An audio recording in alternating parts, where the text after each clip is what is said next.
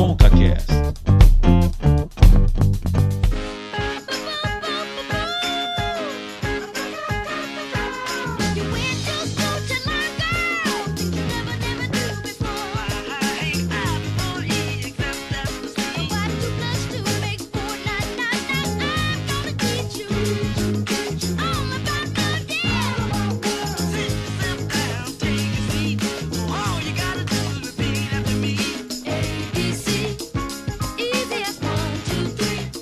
Começando com o CaCast, episódio 50. Eu sou o Cauê Martinelli. Cara, eu não tô acreditando, episódio 50. E eu estou aqui com outro péssimo aluno. Tudo bem, Davi? Olá, Cauê. Realmente é isso. Eu não vou negar que eu fui péssimo aluno. Para alguns professores fui mais ainda, mas estou aqui, concluí o ensino médio. Eu não sei como, mas eu concluí. É, e eu posso dizer que eu também já fingi estar doente para não ir para a escola. Eu fiz isso também. Quem nunca, né? É, é parte do, do combo, é do, do, do aluno ruim. E, cara, 50 episódios. Quem ia pensar que a gente ia chegar nos 50 episódios falando dos temas mais diversos, né? Temas de zoeira, temas sérios. Bom, hoje é o momento de falar de um tema bem legal, um tema mais sério, né? Mas que é bem importante. E para isso, né, temos convidados mais que especiais. Um já. Começa a chamada aí. É, aí começa a chamar. Um já participou, né? Que é João, e a gente está muito feliz né, por ter de novo aqui com a gente. Tudo bem, João? Tudo bem, pessoal. Primeiro, agradeço demais ao ConcaCast mais uma vez, né, por ter me convidado. Eu fico muito feliz por estar aqui, pela oportunidade. É, eu sou João Gabriel, professor de Filosofia e Sociologia na rede particular em Goiânia. É, e também trabalho com o YouTube no Brasil Escola. E como o Davi, além de já ter fingido ter passado mal para ir para a escola, eu ainda finjo para não ir para a escola, tá? com medo de perder o emprego aqui, mas para começar bem. Olha aí, com o CaCast já começando com grandes revelações, hein? Bom, temos uma outra convidada aqui com a gente, a primeira vez dela no programa. Ela já trabalha aí há oito anos com educação, é formada em pedagogia, tá fazendo mestrado pela Universidade de Campinas, a Unicamp, né? Na área da educação. E eu tô muito feliz que ela tá aqui com a gente. Seja muito bem-vinda! Muito obrigada, tudo bem, gente? Meu nome é Ana Paula, eu sou professora há mais de oito anos na rede particular em ensino básico e atualmente faço mestrado em educação na linha de filosofia da educação na Universidade Estadual de Campinas e é um prazer estar aqui com vocês, espero que vocês gostem. O prazer é nosso, Ana. Que bom que você topou também participar aqui junto com o João, junto comigo, com o Davi. Muito obrigado por você estar aqui com a gente. E hoje, Davi, para um tema que a gente quer falar já faz um tempo, né? Mas a gente vai tentar entrar nesse mundo da educação, da escola. Eu e você que a gente não entende nada, né? Dois jornalistas aqui tentando aprender um pouco mais. Mas refletir um pouco, né? Quando eu era adolescente, eu, eu criticava muito a escola, criticava muito meus professores e com o tempo você vai vendo que é totalmente diferente. Inclusive, os dois professores que eu mais criticava hoje são grandes amigos. são grandes amigos. Mas é isso, né, Davi? Um tema muito importante pra gente falar no ConcaCast 50. É assim, amigo Cauê. E eu penso, né, que quando uma criança, adolescente, igual que você falou, não, não valorizamos muito, né? Porque a gente é novo, não, não tem muita noção do, do da, da vida, né? Mas é muito legal porque você pensa na escola, aí agora mais velho você tem um olhar mais crítico, talvez, para analisar, enfim. Mas é impossível não lembrar dos professores, dos bons professores, né? E eu acho que também vai, vamos falar muito disso, né? De como é, o professor, é, além das dificuldades que tem que passar, realmente o bom professor ele se preocupa, né? Por para que o aluno entenda o que ele quer explicar, né? E a gente vai falar muito disso porque, cara, temos duas pessoas bem experientes aí no, no, no assunto e vamos ver aí como que tá a educação brasileira. Será que tá tão ruim? Será que é muito boa? Será que tem coisas para melhorar, para manter no tempo? Enfim, na, um bate-papo bem interessante. Aí vai dar treta, hein? É.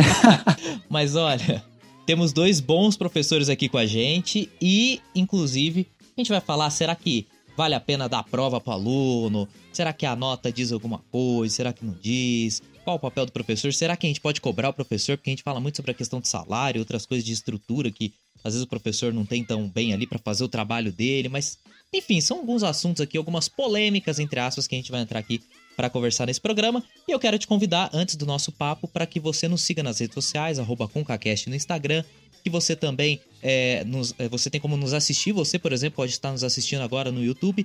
mas eu sempre indico para você que escute a versão podcast, que tem uma edição, a gente tem todo um trabalho ali para que você tenha uma experiência ainda maior ao entrar em contato com esse conteúdo. E também você pode escrever para concacast.gmail.com para falar aqui com a gente, tá bom? Que comece agora então a nossa conversa nesse episódio 50 sobre educação.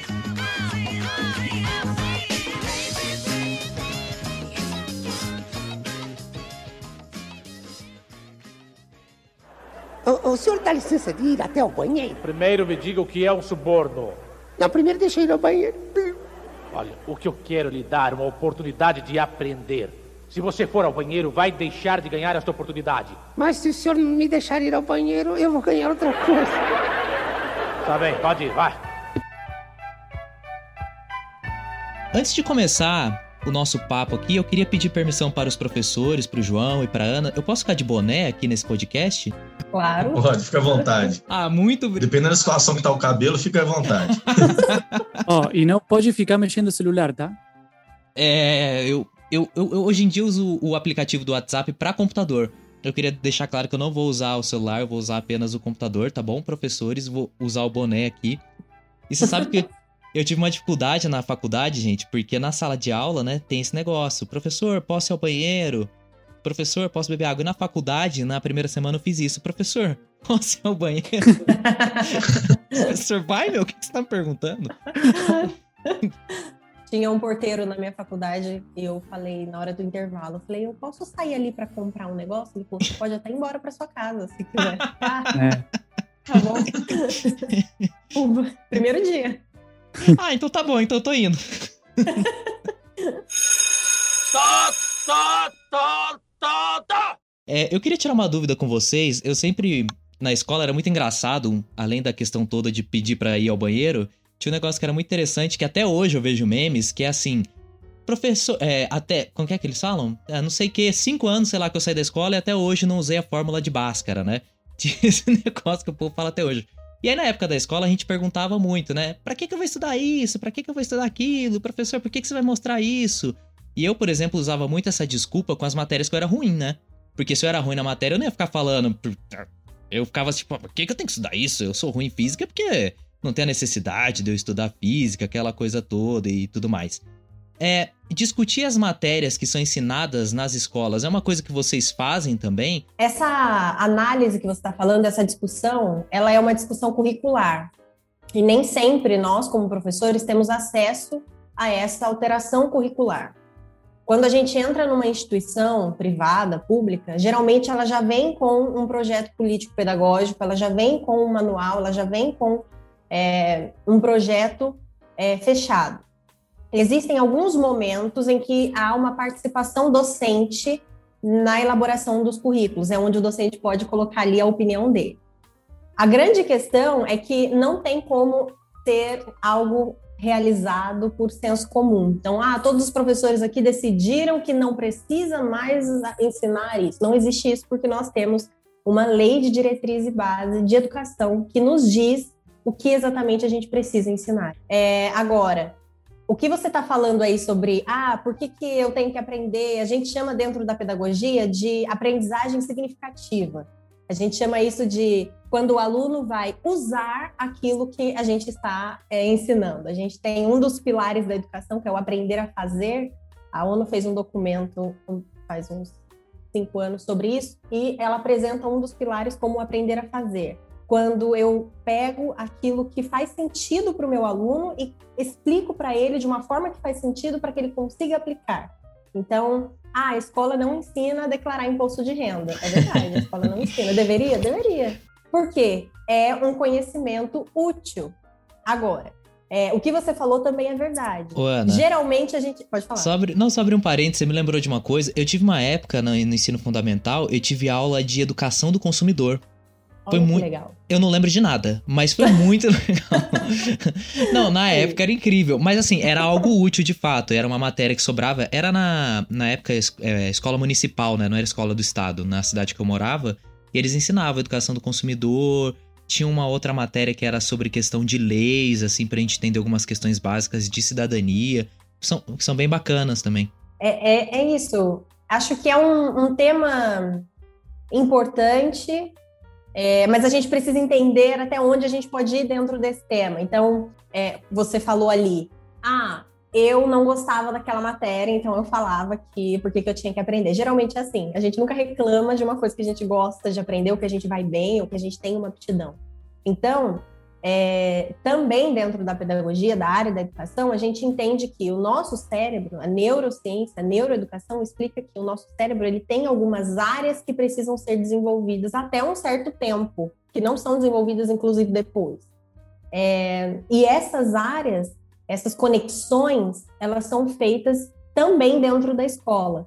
Então, eu posso não ser uma física, não posso não trabalhar com, com química, ou com física, ou com geografia, ou com biologia, mas eu precisei, em algum momento, desenvolver essa área para ter um conhecimento mínimo, mesmo que eu não me lembre daquilo que eu aprendi no ensino médio. Eu, a Ana falou aí, no, é, até trouxe de volta o esquema que eu falei de reclamar das matérias. Eu nunca vi aluno reclamando muito, pelo menos não os meus amigos, de educação física, né? Ah. Nunca vi ninguém ah, questionar a educação física. É a favorita. Com certeza. Ou só aqueles alunos que têm algum tipo de comorbidade. Eu ficava no bambolê. É, as escolas, elas não são é, preparadas, e eu falo até mesmo pelas redes particulares também, para esse campo de discussão aqui. A gente está tá tentando refletir sobre uma questão importantíssima, está vinculada a esse princípio de autonomia do que a, a, a, universidade tenta discutir num campo muito mais distante, e aí a gente faz uma autocrítica profunda a isso, né? A gente passa toda a nossa graduação é, discutindo com muitas disciplinas, inclusive no campo da educação, mas a, a me parece ainda há uma distância muito grande né, entre o que as escolas fazem e o que as universidades entendem, ou até mesmo que os próprios projetos governamentais propõem. É, eu concordo plenamente com a Ana sobre a questão de autonomia, né? Nós professores não temos, eu vou ser bem sincero e bem direto, nenhuma autonomia na decisão do que é ensinado, do que é colocado, né? É, inclusive, até quando se fala assim, ah, mas existe uma possibilidade do aluno do aluno tentar distribuir ou pelo menos compreender quais são as disciplinas significativas para ele, é, essa questão é muito complexa. Por exemplo, como que um aluno de primeiro ano de ensino médio, vou colocar aqui já na, né, nas fases finais aí do, do ensino básico, né, um, primeiro ano do ensino médio, ele tem clareza realmente de quais são as disciplinas no qual ele vai usar para a vida. Inclusive um problema que vai ser debatido, tem que ser debatido, não foi debatido, mas tem que ser da nova BNCC. Né? Inclusive, as áreas do conhecimento no qual eu trabalho, filosofia, sociologia, tem um risco muito grande de sair dessas, do, dos currículos né? e ficar simplesmente como uma escolha subjetiva das escolas. E aí não, não, não é professor, é o gestor da, da educação, que seria, na verdade, os empresários da educação. Né? Isso está muito claro nesse projeto, que foi aprovado desde o governo Temer. Né? E agora a gente está caminhando para uma implementação dela a partir de 2022, que está muito confuso ainda, né? não tem nada claro não tem nada muito definido quais são essas disciplinas de fato, assim, mas que é, essa discussão ela não, não passa, ela não passa pela escola. Né? Quando o aluno me pergunta assim, ah, mas para que, que eu vou usar Platão na minha vida? Bom, a primeira tentativa que eu tento né, dar a ele, a resposta que eu tento dar é uma resposta não só utilitarista, né? Tentar superar a perspectiva utilitarista de falar assim, não, mas você vai aplicar isso para o que você vai trabalhar, para o que não. Na verdade, é, todo indivíduo ele tem que ter pelo menos um princípio geral, uma base de currículos gerais assim, para ter contato, para ter conhecimento, né? Uma disciplina não invalida a outra, uma área do conhecimento não invalida a outra. Você pode ter uma formação muito mais múltipla, né? Que vai, inclusive, formar um indivíduo com muitas competências para o mercado de trabalho, já que esse é o objetivo da BNCC, de modo muito claro, né? A BNCC deixa isso muito claro. Técnico. Né? Muito técnico. Formar um indivíduo de modo muito mais complementar, né? Muito mais complexo. Mas esse campo de discussão a gente não tem em sala de aula, a gente não tem na sala dos professores. Essa, essa, principalmente na rede particular onde eu atuo já tem 10 anos, né? Não há nenhuma forma de autonomia para isso. É, eu estava pesquisando aqui um pouco sobre sobre o assunto e eu vi num, uma uma publicação do site Educa Mais Brasil. É, foi feita uma pesquisa de avaliação da Fundação Roberto Marinho e eu achei interessante um dado aqui dessa pesquisa que fala de muita coisa, mas, por exemplo, é, diz que há uma, existe, na verdade, uma falta de interesse. Por exemplo, é, um 29,2% dos jovens entre 14 e 29 anos revelaram não ter interesse em estudar. Aí, uma das especialistas que participou dessa pesquisa diz que, ou se pergunta, na verdade, que tipo de escola a gente está oferecendo para esses jovens. Ou seja, é, eu já tive alguns colegas da, da escola que, por exemplo, eu não gostava de matemática, mas eu gostava, por exemplo, de psicologia, por exemplo. Mas tinha colegas que não gostavam de nada. Parecia que nada conquistava é, o interesse deles. E alguns acabaram é, deixando a escola e outros até hoje, e não estou falando, até hoje estão devendo uma matéria aí do ensino médio.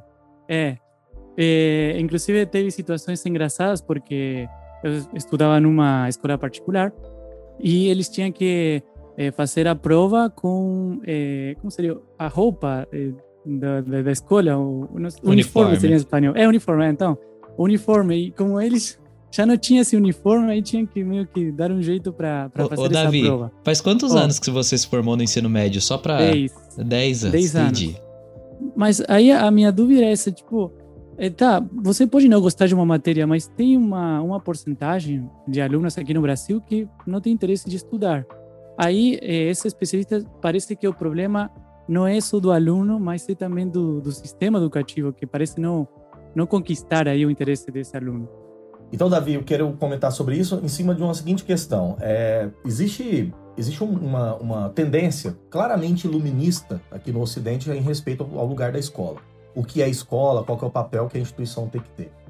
Né? Por exemplo, eu concordo e eu sou adepto da ideia de que não é obrigado a todo mundo ir para a escola, mas que a escola esteja acessível a quem queira ir para a escola. Quer dizer que o nosso mercado de trabalho, a nossa vida, a nossa forma de sociabilidade, ela não tem que se sujeitar a esses currículos que são meramente formais, ocidentais, extremamente etnocêntricos, eurocêntricos que nós temos. Né? Há inúmeras formas de saber que são altamente importantes, que não passam dentro de, um, uma escola, que não estão dentro desses currículos altamente é, formais, né, que, o, que a escola carrega. Mas que esse ambiente escolar ele deve estar aberto para que os indivíduos possam ir nele, entende? Se que o acesso a ele seja um acesso de fato universal, mas não a obrigatoriedade dele. Eu tive várias experiências com alunos que não tinham nenhuma aptidão para aquela sala de aula, para o campo da universidade, para aquele curso superior tradicional que a gente tem. Fazer prova, fazer vestibular, cumprir meta, cumprir não sei o que, produtividade, etc. Mas que se desenvolvem em inúmeras profissões que não necessitaram desse tipo de processo. Entende? Ou seja, me parece que essa obrigatoriedade de entender que a escola seja um lugar é, impositivo e a única forma né, de, de a gente aprender, isso está um equívoco. E é um equipe de projeto de sociedade, não só de um projeto de instituição ou de projeto de governo e tal. É um equívoco social, entende? De impor a, a escola e esse método dentro da sala de aula. Veja, nem todo mundo, cara, tá formatizado para ficar usando a mesma roupa, sentar em fila, cumprir regra, cumprir não sei o quê, atingir meta, atingir nota. Eu mesmo tive muita dificuldade no meu ensino médio a cumprir disciplinas básicas, né? Mas hoje entendo a necessidade, assim, né, de, de ter aprendido mais nessa disciplina, de até ter me esforçado, sei lá, por outras condições também estruturais maiores, mas eu entendo que a escola é um espaço que carrega uma, uma, uma tipo de estrutura completamente, mas completamente é, autoritária, entende? Para mentalidades que são muito heterogêneas, né? Uma sala de aula é um lugar muito heterogêneo, então você formata os alunos para uma coisa só. A, Assim, o, o é, de, é David ou é, é Davi? É. Ele não liga, ele tanto faz. Chama de Samuel, tá tudo certo. Vai lá. tá bom. Eu vou chamar de David, então. Essa sua pesquisa que você fez aí, provavelmente de desse instituto que é, que é particular, enfim, é, a gente tem que entender o que está por trás disso. Tá? A gente tem que entender o que fundamenta esse tipo de pesquisa e que que tipo de informação eu quero propor ao meu leitor quando eu faço esse tipo de pesquisa? Que tipo de é, conclusão eu quero chegar? Então, é, existe um antropólogo que chama Darcy Ribeiro e ele fala que o, a crise na educação brasileira não é uma crise, é um projeto. Quando a gente fala de aluno é, que não, não se sente bem na escola, quando a gente fala de índice de evasão, quando a gente fala de uma escola que o aluno não se sente aberto ou de uma dificuldade até do que foi falado pelo João da universalização do, da educação, quando eu falo disso, é, quando isso não dá certo, de alguma forma, infelizmente, dentro do nosso país, é algo pensado. É algo que foi estruturado para não dar certo. É, por quê? Porque a gente entende que a educação, como ela deveria ser de uma forma que não, não imprime nos alunos um ritmo, uma, uma forma ou um formato de, que, que se eu não me encaixar eu tô fora. A educação, é, longe dessas, dessas, dessa burocracia que, que hoje em dia, é, dentro do trabalho do professor, ele é muito mais burocrático do que pedagógico, é, longe disso, quando a gente fala do que é a educação no seu, no seu mais puro sentido, é algo que a escola, infelizmente, não oferece. É, não duvido que tenha essa porcentagem de alunos que queira sair, que não goste de nada, talvez porque a forma como está sendo apresentado não faz sentido para ele. Ele mora numa. Eu, trabalhei alguns anos na, na rede municipal, num bairro de periferia, na minha cidade. Sabe o que é você ensinar uma coisa que você sabe que aquela criança não vai. É, não é usar, mas não vai mudar a realidade dela. Realidade dela. Não, não vai. Você, você vê crianças ali com dificuldades absurdas, socioeconômicas, enfim. E, e a escola está ali, que deveria ser um lugar aberto, como foi falado. Deveria ser um lugar de acolhimento, de, de um instrumento mesmo do Estado para ajudar.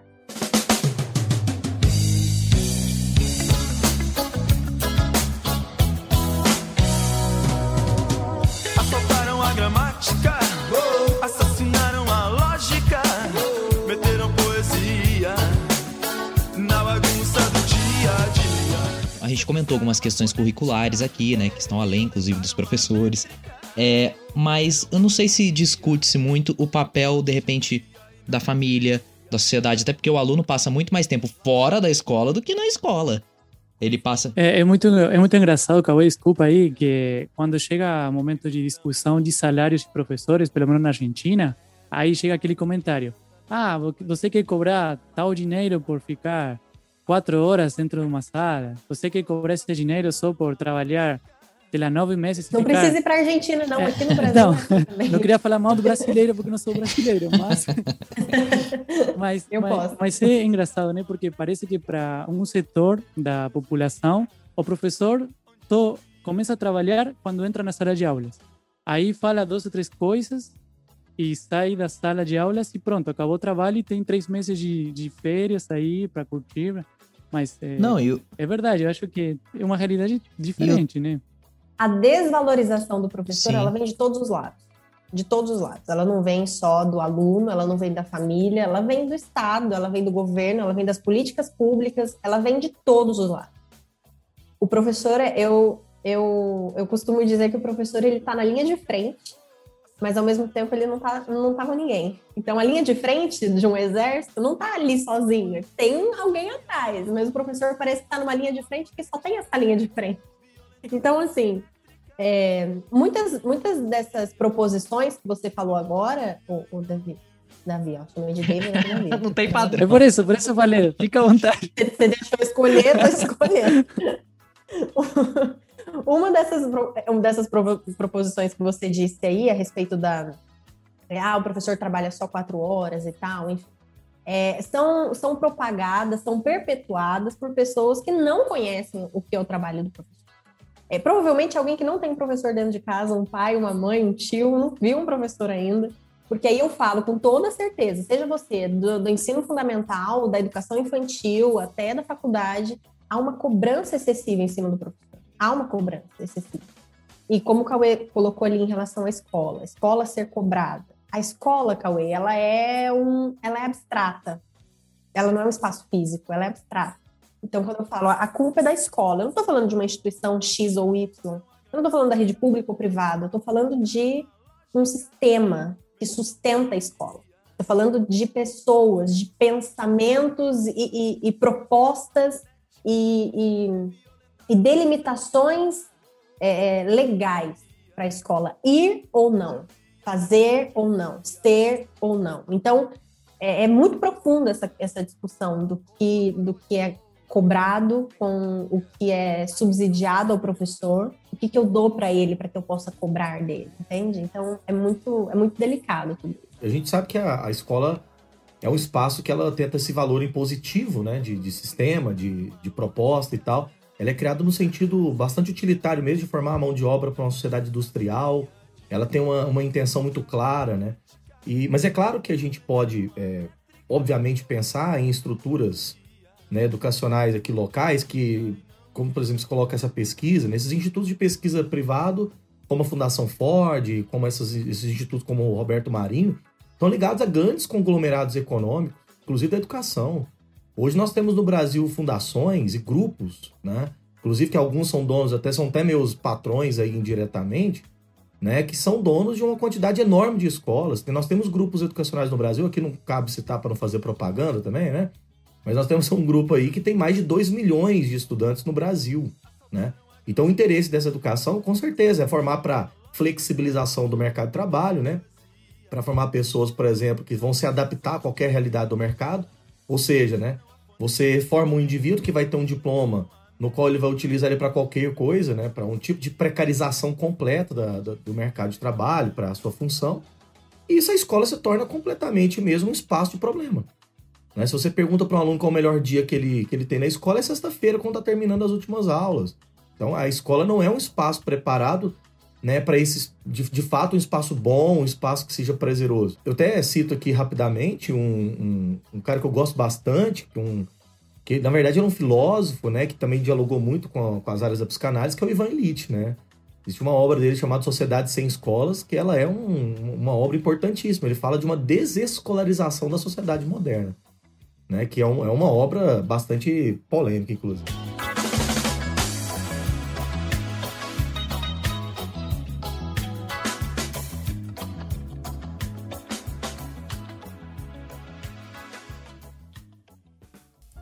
É, a gente comentou muito sobre essa questão da escola, educação. A gente, na verdade, a gente tá viajando aqui e a ideia é essa mesmo, a gente conversar e, e ter um papo livre sobre esse assunto aí da questão da escola e tudo mais. Agora, uma coisa que eu sempre. O Davi passou por cima disso quando falou da questão de salário dos professores lá na Argentina e aqui no Brasil e tudo mais. É, o que, que a gente pode cobrar do professor? Vocês que são professores, vocês que são pessoas da área, assim, o que, que a gente pode cobrar do professor para que cada vez mais nós tenhamos alunos ou cidadãos, por assim dizer, mais capacitados. Porque eu acho que é uma discussão muito longa, assim, para falar sobre qual é o papel do professor. A gente meio que passou por cima disso, mas o que a gente pode, entre aspas, cobrar do professor? Que mesmo com todas as dificuldades que existem, questão salarial, questão, entre outras, muitas outras dificuldades que existem, obviamente, mas o que a gente pode cobrar do professor? Existe algo que nós podemos cobrar de vocês, professor? Por favor, professores, abram o coração de vocês difícil, né? Como professor fazer essa autorregulação, né, de si, porque é, eu vou fazer apenas um comentário como um aluno que não tinha notas é, assim que meu pai se sinta orgulhoso ou minha mãe se sinta orgulhosa, entendeu? Mas eu consegui terminar.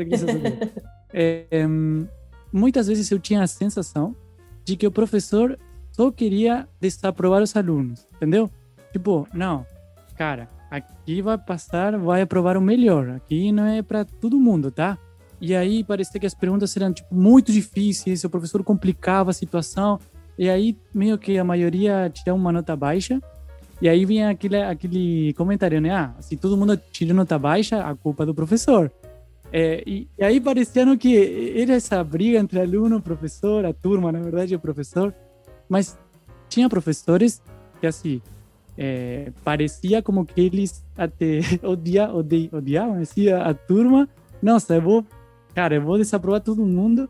E obviamente que não eram todos os professores, né? E também eu não era o aluno exemplar, tá? Quero aclarar isso. Mas era isso a sensação que eu tinha. Ou seja, o professor te, o professor te odiava, é, né? Alguns sim. que horror!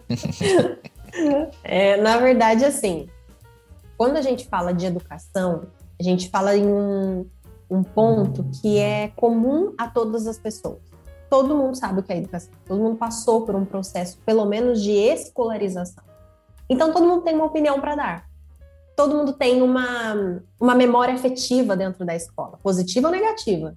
Todo mundo tem. Então, ah, eu, tenho, eu tinha um professor gostava muito e tal. Nossa, eu tinha um professor que reprovou a turma toda. Ah, eu tinha não sei o quê, eu gostava da cantina, sei lá, alguma coisa você gostava dentro da escola. E isso faz com que as pessoas formem opiniões é, é, é muito fortes dentro dessa área que parece ser uma área sem dono. Esse é o primeiro ponto. O segundo ponto é, é cobrar de um professor, eu acho que, que existe já uma cobrança burocrática em cima de um professor. Ai, preenche isso, faz aquilo, é um diário, é isso, é falta, é planilha, é nota, é média, e então, o trabalho do professor, ele é muito burocrático ainda. Eu, eu, eu acho difícil achar, conhecer ou conversar com um professor que tem ali um tempo disponível semanal para pesquisa. Um professor que pesquisa fala: não, deixa eu ler aqui, passar um tempo na literatura para eu conseguir é, é, é, reforçar a minha prática, para eu repensar. Não dá tempo de repensar. Olha um bimestre de uma escola. Não, não tem tempo de pensar. Você está cumprindo uma prova, mas você tem que dar já retomadas de conteúdo, você tem que fazer a correção, lançar e você não sabe se você corrige, se você dá, se você explica ou se você sabe, monta a prova. Então, é corrido, é sufocante, é, é burocrático. Não, não tem como. É burocrático. Quem já passou por sala de aula sabe o que é. Então, é, é, fala-se muito sobre formação continuada, que eu acho que é, é, nesse sentido que você deve estar esperando aí essa, essa ideia, né, de um professor que continua ali, talvez, estudando, né, é, continua é, se aprimorando, pega uma pós e, ou um curso de, de extensão, de especialização nas férias, e faz e, e guarda um dinheiro para tentar e tal, não sei o quê. Existem muitos pontos em relação a isso. Primeiro, é, o Brasil é um país muito grande, é um, é um país muito diverso, e a realidade de um lugar não necessariamente a realidade de outro. E na cidade em que eu é, fiz a minha faculdade, existia um curso de formação continuada para professores da zona rural. Então eles faziam uma, fizeram ali um, um, um combinado ali com a universidade entre a prefeitura e a universidade, e aí os professores que não tinham pedagogia, tinham só o magistério, iam para lá, de ônibus e tudo, pagava tudo para eles irem e tal. Muito legal, muito bacana, o professor está estudando, bacana. Todos os municípios brasileiros fazem isso? Não.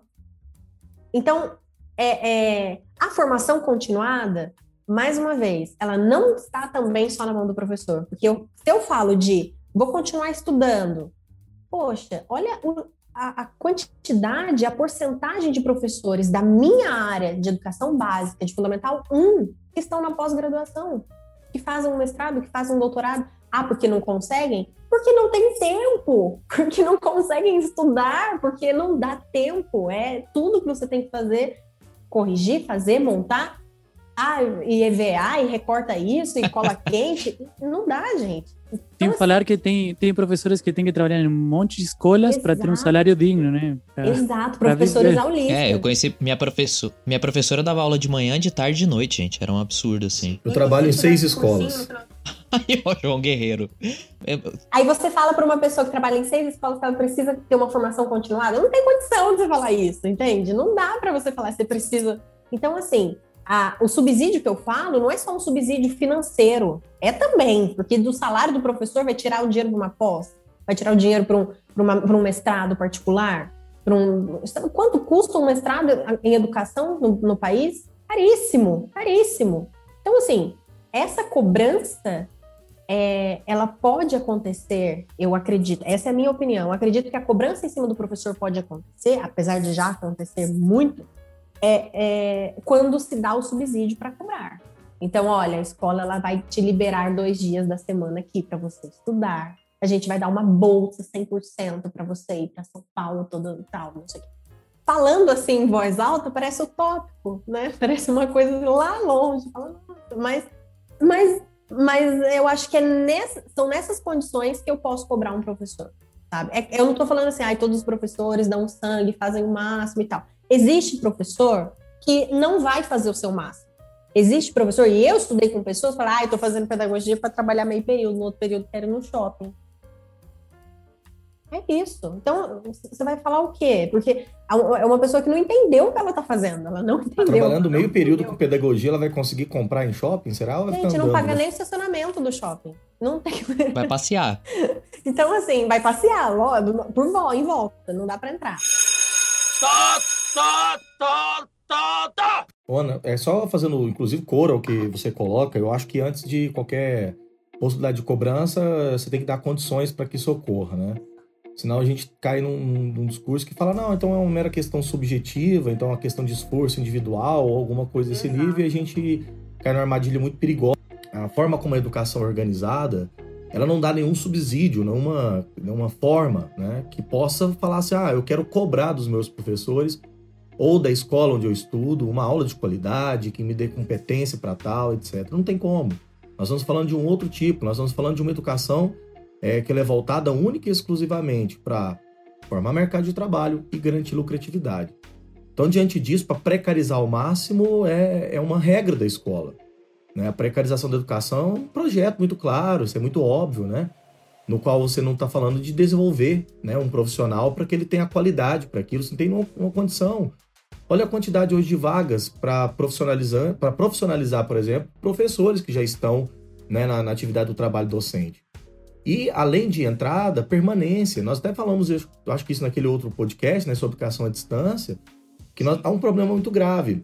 No Brasil, você tem até um discurso de entrada, mas não tem nenhum tipo de permanência. A quantidade de verbas que foram cortadas dos últimos 10 anos de educação, e aí isso inclui, inclusive, ali o, o governo Dilma Rousseff, etc., foi enorme. Então você não tem condição de manter um profissional desse, né? E eu falo agora subjetivamente por mim mesmo, né? Eu trabalho em seis instituições de ensino a minha carga horária de trabalho por turma, ela é a mínima, né? A carga horária mínima possível, né? Uma aula por semana, ou quando muito, meia aula, porque trabalho também com a disciplina de sociologia em uma aula só, então a gente reveza a cada 15 dias. E você tem um, um, um tipo de condição dessa que não favorece nenhuma forma de, de ué, vou fazer que hora, assim? Eu tenho disposição para isso? A educação, inclusive, nessa formatação dela, ela é altamente doentia. Ela é altamente doentia. Falo isso com certa autoridade por já ter passado por início de síndrome de burnout, né? Por ter um, um problema grave, assim, que poderia me acarretar outros problemas contínuos adiante. Então, fala assim, ah, mas é, não é uma questão de esforço, não é uma questão meramente individual, é uma questão de estrutura. E a gente tem uma estrutura péssima, ela não dá condição para isso.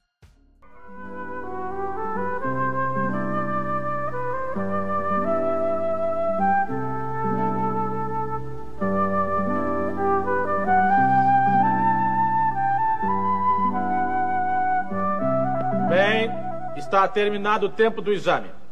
Ah, não podemos fazer só mais um pouquinho? Não. Sim. Vocês já tiveram uma hora para responder. Ah. Tá certo. Não. Chaves. Que? Ah, comece a recolher as provas. Não. Ah, já sei. Vamos. É, eu queria abrir aqui o meu coração, a gente falou muito do lado dos professores, eu quero falar um lado do aluno aqui, e é um tema até de senso comum, mas que eu acho interessante trazer, porque é uma coisa que eu já me questionei muito, né? E eu tive uma conversa prévia com a Ana sobre isso, e foi muito bacana, assim, mas é a questão do da avaliação, muitas vezes, dos alunos, né? Eu lembro que quando eu tava na escola, e eu... O, da, o Davi é sacana, antes de começar, o Davi falou para mim que eu tinha cara de ser aluno que tirava nota ruim não era tão. Eu não sei, Davi, depois você falou que os professores te odiavam, eu acho que eu tava melhor do que você. Mas.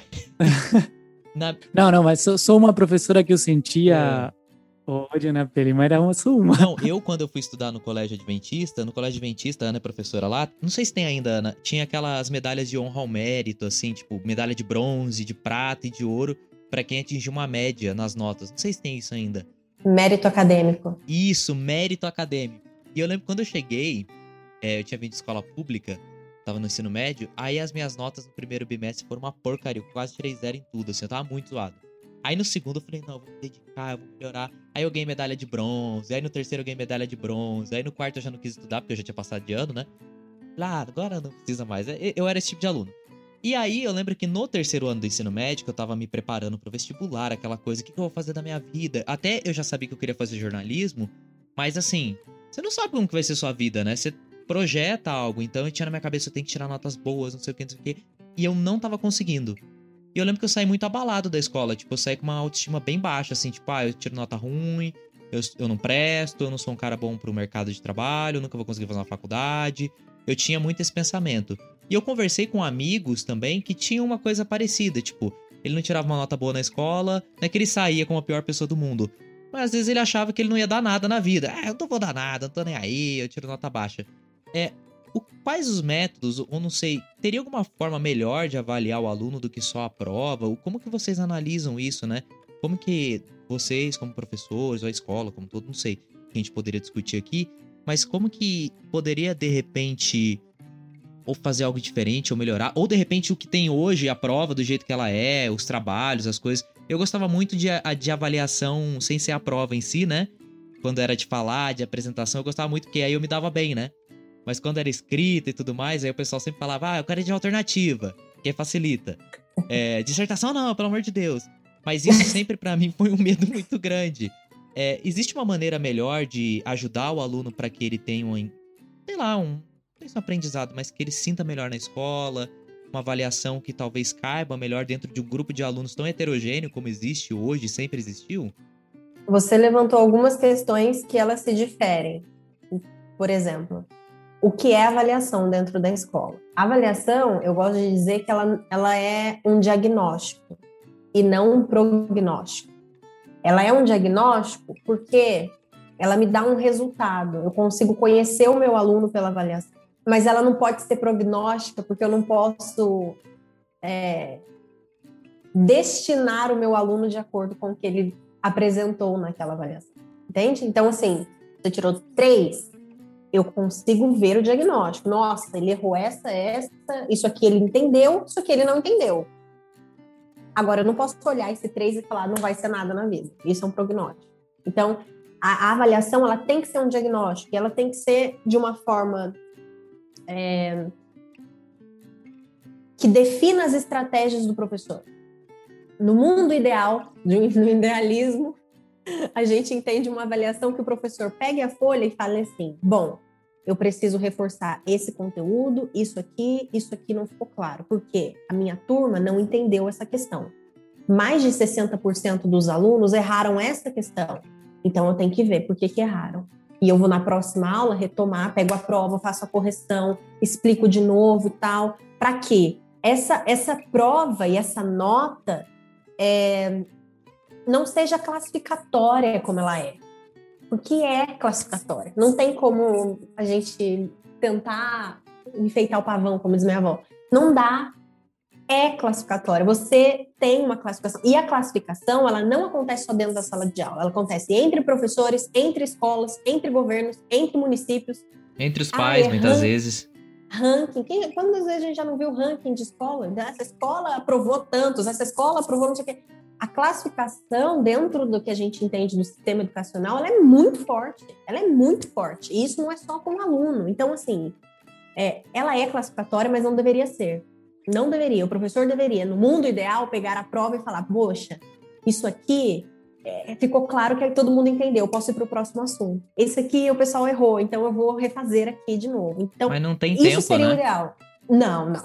Porque... Esse tempo não, tem, não existe. É, não, porque, porque o professor acho que mal tem tempo para dar a matéria dele para voltar ainda nesses pontos com o tanto de aluno que ele tem. A maior parte do tempo que eu vejo os professores, esse, essa semana um professor falou isso para mim, falou: "Cara, a maior parte do meu tempo, é, dependendo da sala de aula, né, é eu pedindo para eles ficarem quietos, tentando meio controlar a sala para eu dar aula. É lógico, cada sala é cada sala, né?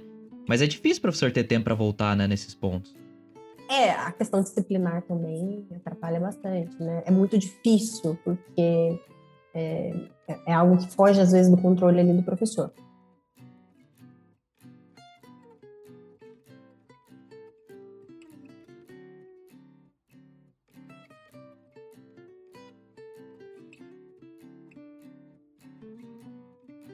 A ideia é conhecer o aluno, saber o que ele conseguiu, o que ele não conseguiu, para que eu possa traçar estratégias da minha metodologia. Então, eu vou por aqui, então eu vou por ali. Esse seria o ideal de uma avaliação. É, eu monto uma, a minha avaliação, você falou, ah, como é que a gente pode aplicar dessa forma e tal. Toda, toda forma de avaliação, ela tem um, um objetivo. Quando eu dou uma prova em dupla, eu tenho um objetivo com aquilo. É, é, é interessante quando eu falo de, de avaliação em dupla, dependendo da forma como ela é formada, formatada, explicada. O que, que eu quero atingir com aquilo. Você dá eu prova gosto muito consulta? Não. Ah, poxa. Mas os alunos estão fazendo, né? Se for online, eles estão fazendo. É, eu tenho até pai fazendo para os meus alunos, então.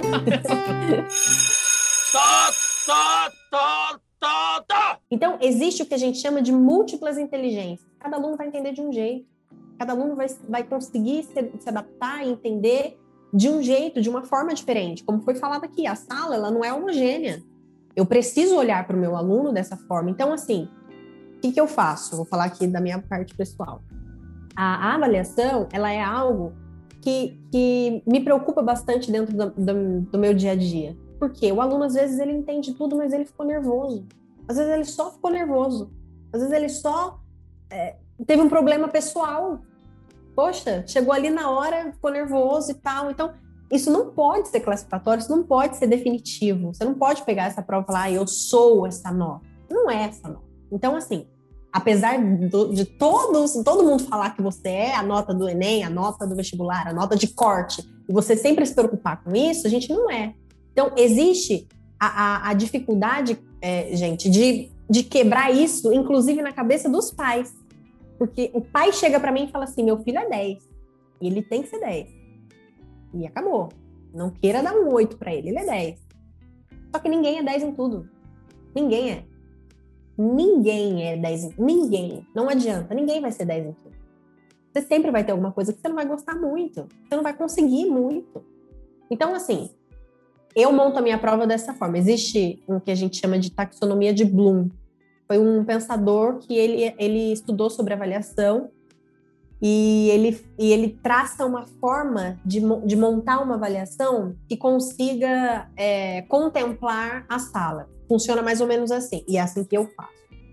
Eu monto uma prova. Aqui eu tô falando no mundo pré-pandemia, tá? Agora não esquece tudo. Né? Pré-pandemia funcionava assim. É, eram seis questões, seis questões, porque a, a nota de média era seis na escola, então seis questões básicas. Questões básicas que o aluno poderia entender, lembrar e colocar. É, questões que ele conseguiria, não precisaria fazer muita coisa, podia só de, de, de colocar ou de lembrar e tal. Seis. Se um aluno é um aluno esforçado, mas ele, ele consegue só até ali, o seis pelo menos ele vai ter. Ele vai ter um seis. Então, seis questões básicas, duas questões intermediárias. Essas duas questões intermediárias, elas já são questões que eu exijo um pouco mais do meu aluno. Então, eu exijo que ele, por exemplo, diferencie. Eu peço para ele diferenciar uma coisa da outra. Eu peço para ele analisar uma imagem e falar sobre aquilo. Eu quero, eu peço outra coisa. Eu, eu, eu busco outras conexões e outras relações entre os conteúdos e outras duas questões que são questões avançadas, que, que são questões de avaliação. Então, colocava lá uma coisa e falava: tem algo errado aqui nessa frase, o que, que é? Explica para mim e tal, enfim. Então, são. Eu, eu, exijo coisas diferentes do meu aluno. É, é uma das formas da gente tentar é, ajustar e fazer no mínimo justo entre os alunos a aplicação de uma avaliação. Tá, tá, tá, tá, tá. A questão de, de, de, avaliação nas escolas, elas são amplamente, assim, violentas. Eu acho que eu sempre costumo até brincar com os alunos e falar, gente, prova não prova nada. A prova ela não prova absolutamente nada porque a gente está tentando aqui, né? Ah, se for para resultados, se for para números, né, e compor avaliações, comprou esses critérios aí classificatórios, ela prova alguma coisa, né? Ela vai produzir ali uma quantidade enorme de pessoas que têm muitas qualidades, mas que não, não são daquela forma que são avaliadas. Nos colégios onde eu trabalho, falando por mim, eu não, eu não tenho nenhuma autonomia na forma como eu avalio meus alunos, nenhuma autonomia. Todas as, as nossas avaliações são avaliações de um molde que a escola já tem, que a escola já carrega. O que é diferente ou que está é, na minha alçada é apenas o nível das questões que eu vou colocar ali dentro, né? Mas como se trata de uma rede particular, com certeza, o nível também não pode ser muito baixo, como o nível também não pode ser muito alto. Até porque né, o, o, emprego depende, o meu emprego depende também da avaliação que os alunos fazem de mim, que é outra coisa amplamente problemática, para não usar um termo aqui muito chulo, né? Está sendo gravado. Problemático, porque até que ponto um adolescente, é, um jovem, que às vezes pode ter uma questão muito mais emocional do que racional na avaliação, vai conseguir me avaliar realmente, né? Até que ponto, por exemplo, um adolescente de 14, 15 anos de idade, no qual teve uma indisposição pessoal comigo, tem capacidade de me avaliar, avaliar o meu trabalho e dar até continuidade ao meu emprego, né? Então, é, essa é uma questão. Então, nenhuma avaliação, tanto a que nós fazemos, tanto que os alunos fazem também, elas são justas. Elas são amplamente colocadas para o interesse é, burocrático que a instituição quer. Não, e eu acho assim, depende muito do profissional também, né? A Ana, eu, ela já falou muito sobre o trabalho dela em conversa que a gente já teve e, e é muito legal de ver o, a, o amor que ela tem pelos alunos e pela profissão dela, né? Então, assim, eu, por exemplo, eu tive professores que a prova não valia de nada no sentido assim, era só uma questão de número mesmo, para ele me dar uma nota e tudo mais. Mas eu tinha professores que eles me davam a prova, tinha a nota lá, e depois na revisão me ensinavam muito, sabe? Procuravam realmente pegar esses pontos, igual a Ana comentou, e fazer algo útil, e tentar inclusive identificar coisas que eu era bom ou que eu era ruim, e ver para aplicar para minha vida, sabe? Então eu acho que isso faz muita diferença também. É, a gente tá entrando muito no método e eu acho normal até colocar isso, e eu trouxe um ponto muito particular meu, mas tem muito também do profissional que está envolvido naquela metodologia específica, né? É, é, quando a gente fala de instrumento de avaliação, eu não sei como é aí onde o João trabalha, né, em outro estado e tal. Nas mas, outras seis escolas, né? É, mas aqui no, no estado de São Paulo, na, na, na, na, na diretoria de ensino, que que, que fiscaliza né, a escola particular que eu trabalho, é, aqui do Vale do, do, do, Paraíba, a gente.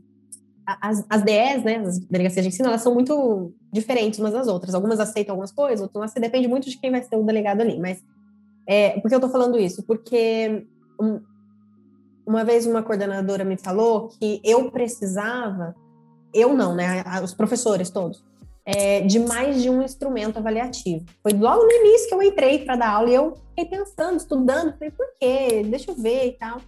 E não fazia sentido fazer mais de um instrumento avaliativo todos do mesmo jeito, entende? Transformar todos em prova escrita ou em prova alternativa e tal. Então, o que acontece?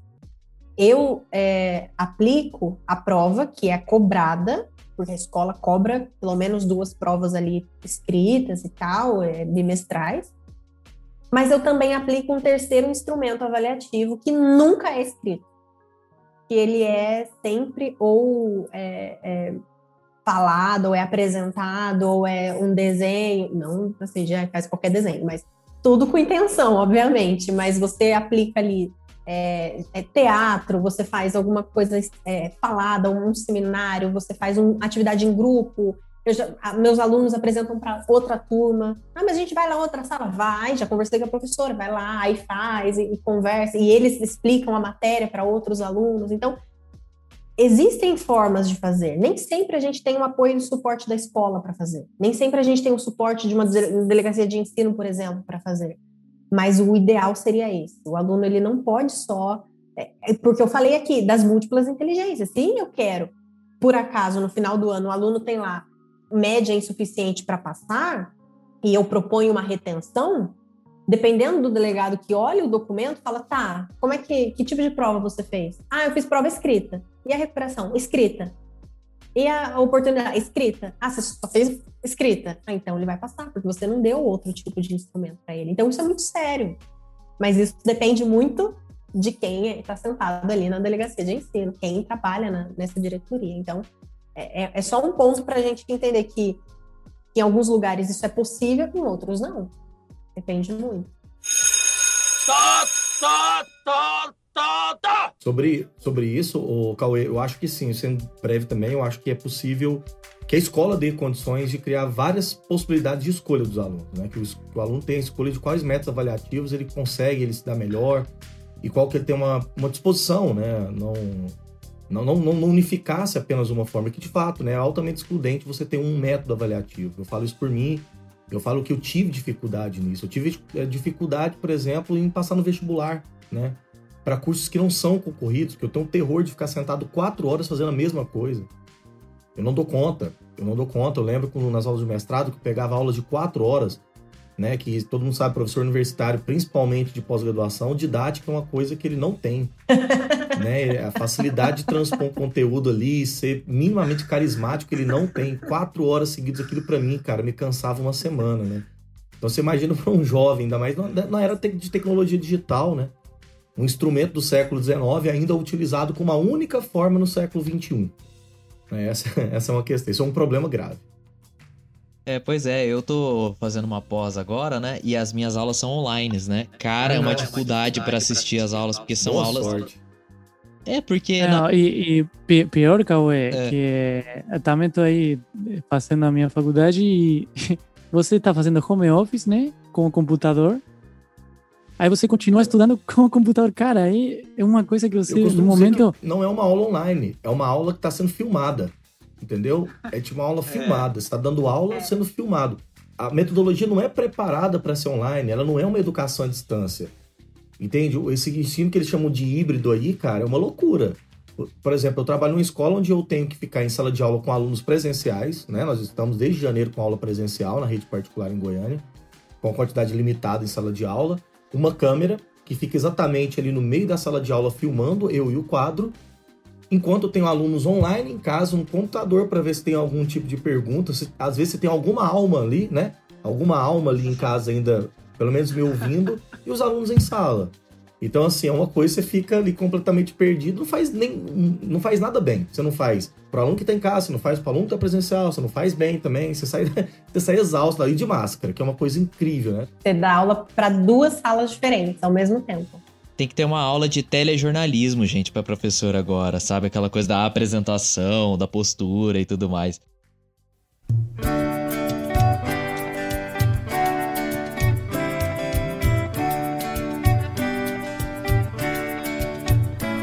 Professores, protetores das crianças do meu país. Eu queria, gostaria de um discurso bem mais feliz. Mas dentro do que vocês falaram, na verdade ficou ainda mais a minha admiração pelos professores. Porque, cara, é muito complicado você dar aula de uma maneira geral, por muitas coisas que vocês colocaram aqui, entendeu? É, eu acho que pouco se falou no período da pandemia, a gente falou muito sobre os profissionais da saúde, né?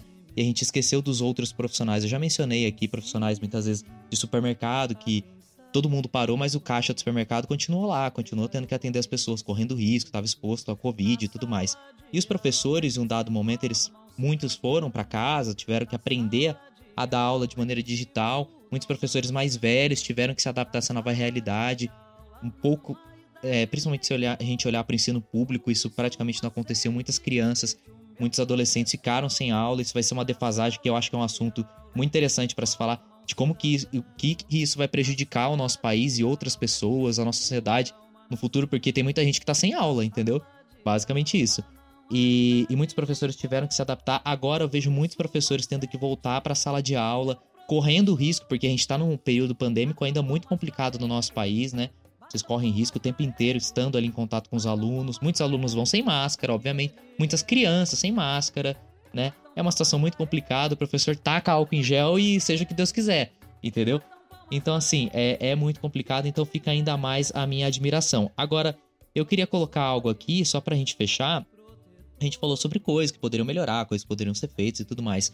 Mas dentro da realidade de vocês, é, e aí eu acho que é uma coisa muito particular, não tô entrando no mérito da teoria da educação, aquela coisa toda, mas numa realidade particular, o que, vocês acham que tá bom e que deveria continuar? De repente que vocês fazem no trabalho de vocês, e alguma coisa que talvez deveria se ampliar para outros lugares também. Eu, eu acredito que uma coisa que essa pandemia mostrou claramente é a importância da socialização. A importância do contato escolar mesmo, o espaço, né? O espaço da escola. Temos inúmeras coisas que nós poderíamos ficar aqui muito mais tempo também discutindo, que a escola é, acerta em certo ponto, mas a, o motivo né, que leva a fazer aquilo também é equivocado. Mas eu acho que o papel de socialização da presença mesmo, né? Claro que no mundo pandêmico isso é impossível por, um, por questões sanitárias de saúde, mas escola, que o espaço da escola seja um espaço de fato de continuidade de socialização, de contato, não só a sala de aula, de contato interpessoal, de contato subjetivo, não só essa coisa ultra utilitária e objetiva, que é transpor conteúdo, que é dar resultado, que é produzir, produzir. Né? Eu acho que isso é importantíssimo. Eu, eu falo por mim, né? Quando as escolas reabriram, mesmo sentido inseguro, eu preferi ir lá da aula. por incrível que pareça, mesmo sentindo inseguro e às vezes com medo sem vacinação. Porque eu não aguentava mais, por exemplo, transformar minha casa como ambiente de trabalho e ao mesmo tempo um espaço que não é adaptado para dar aula. Isso aqui não é uma sala de aula. Isso aqui é o meu quarto, biblioteca, onde eu estudo a minha casa. Mas aqui virou o meu lugar de trabalhar. Então eu acho que o contato pessoal é uma coisa que a escola deva continuar, porque isso é necessário. É, João, você falou um, uma escola, uma instituição como um espaço de contato, sem falar, por exemplo, dos alunos que vão para a escola para comer, né? Tipo, tem alunos que, cara, eu vou comer e, e, e aproveito para ir para a escola, mas eu vou comer para a escola, entendeu? E, e, na verdade, aí tem um, uma problemática a ser resolvida também, né? Hum. Claro, com certeza. Eu acho que isso é, isso é muito grave, isso é, tem que ser repensado, com certeza. Eu, go, eu, eu sou apaixonada por sala de aula, eu gosto de educação, de qualquer nível, seja ensino médio, seja graduação, enfim. Mas eu gosto de educação, gosto de estudar sobre educação. É, e eu acredito que uma das coisas que, que é apaixonante é o conhecimento prévio. Eu falo aqui agora da, da, da do ensino básico, tá? Eu trabalho com, com alunos é, e, e, e para mim o que dá certo e o que sempre me cativou muito é essa ideia de uma construção, essa ideia de que eu e meu aluno juntos a gente vai chegar em algum lugar, que eu não sou a detentora do conhecimento e tal, que eu só vou ali transmitir e, e, e vomito um monte de conteúdo ali para ele e vou embora. Para mim, quando eu entro numa sala de aula e eu aplico uma atividade, ou eu dou uma aula e o meu aluno ele consegue conectar aquilo com alguma coisa, ele consegue fazer uma conexão com algo da, da, do dia a dia dele, seja o que for, porque às vezes a gente não gosta que não seja algo dentro da escola. Ah, poxa, tô aqui dando minha aula, tô aqui me esforçando tanto, aluno vem falar de futebol, vem falar de Big Brother, vem falar de, poxa, não, peraí. Tá. Só que é um espaço também para se acontecer a educação. Claro que é. Então, eu, os meus alunos têm 10 anos. Dei uma aula, falei, gente, usa esse azul aqui. Azul claro, a sala inteira. Azul não sei o quê. Falou o nome de um azul que eu nunca vi. Falei, o que, que é isso? É do jogo. Que tem um jogo que vai atrás, que tem um invasor, impostor, sei lá o nome do, jogo. Tem um impostor que tem um azul. E o azul chama. Todo mundo sabia a cor do azul. Aí me senti uma idosa, mas fiquei muito feliz. Fiquei muito feliz, porque eles. Ah, é esse. Então, fui falar, ah, gente, abismo é um buraco muito grande, tem a palavra ah, eu sei, falou lá do Minecraft, tem um negócio lá que chama. Então, assim, essas conexões, eu considerar o meu aluno um ser pensante, para mim é incrível. Porque quando ele passa por mim, ele, ele consegue estabelecer as conexões e entender que ele é capaz de aprender. Cauê, você falou muito sobre isso, de, poxa, não conseguia e tal. Se eu acreditar que o meu aluno não é capaz de aprender, eu tenho que mudar de profissão. Eu tenho que fazer outra coisa da vida. Eu preciso fazer outra coisa da vida que ele merece. Batam palmas pra ele, batam palmas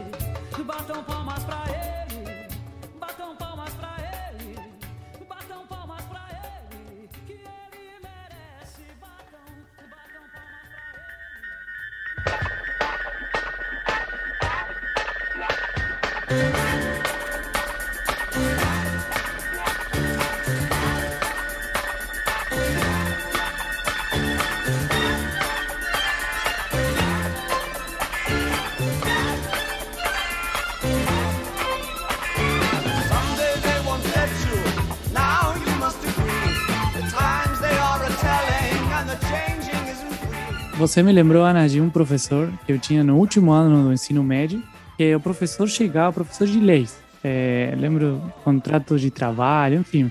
Mas o professor chegava, ele falava assim, perguntava para a turma: E aí, turma, o que aconteceu no mundo hoje? E aí, meio que, como eu gostava já das notícias, meio que política e tal, era meio que sempre os mesmos, né? Mas o cara chegava perguntando o que aconteceu no mundo hoje. Aí apareceu uma notícia, sei lá, de uma guerra lá no, sei lá, Israel, aparecia um acontecimento do futebol, é, apareciam coisas assim que geravam uma conversa aí, um, um debate, um bate-papo, na verdade, com a galera e o professor, muito legal. E aí já todo mundo ficava com, com vontade de continuar falando, e aí ele começava com a aula dele.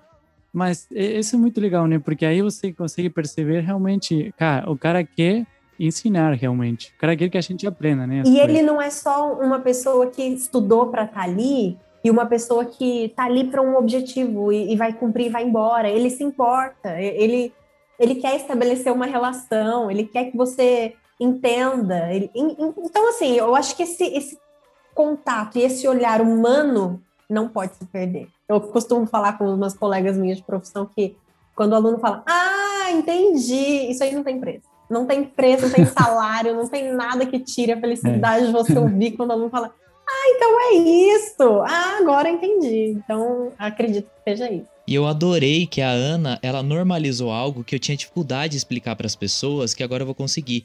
Que o ConcaCast, a gente já falou de Big Brother, e a gente já falou sobre crise econômica. E as pessoas, mas como que você fala de Big Brother e crise econômica? E a Ana deixou bem claro que fala de Big Brother na sala de aula, que é o espaço para educação e democrático.